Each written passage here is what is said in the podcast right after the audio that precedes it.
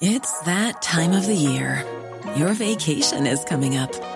You can already hear the beach waves, feel the warm breeze, relax, and think about work. You really, really want it all to work out while you're away. Monday.com gives you and the team that peace of mind. When all work is on one platform and everyone's in sync, things just flow wherever you are. Tap the banner to go to Monday.com.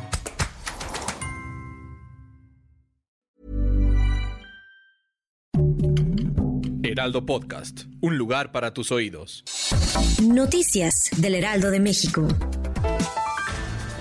Un camión de carga que transportaba migrantes volcó sobre la carretera Angostura Tuxtla Gutiérrez Chiapas. Según informes, el vehículo iba a alta velocidad por lo que perdió el control de la unidad. Elementos de protección civil, bomberos y paramédicos acudieron al lugar para atender la situación. Afortunadamente no hubo pérdidas humanas y únicamente se reportaron personas con lesiones leves.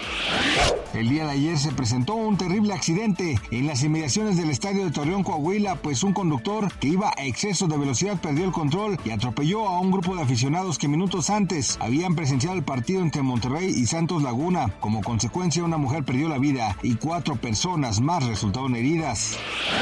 Un avión ruso privado se estrelló el sábado 20 de enero sobre las montañas de Afganistán a más de 7000 metros de altura. Un equipo de rescate de la Fuerza Aérea comenzó las tareas de búsqueda y encontraron con vida a cuatro de las seis personas que viajaban en el avión, por lo que aún mantienen los esfuerzos para encontrar a los dos pasajeros restantes. De acuerdo con una investigación de la Procuraduría Federal del Consumidor, los productos de la canasta básica que más han aumentado sus precios durante esta semana son el jitomate, cebolla y tomate. Algunos reportes señalan que el kilo de jitomate se encuentra en más de 65 pesos, lo que ha provocado un golpe en la cartera de los mexicanos. Gracias por escucharnos, les informó José Alberto García. Noticias del Heraldo de México.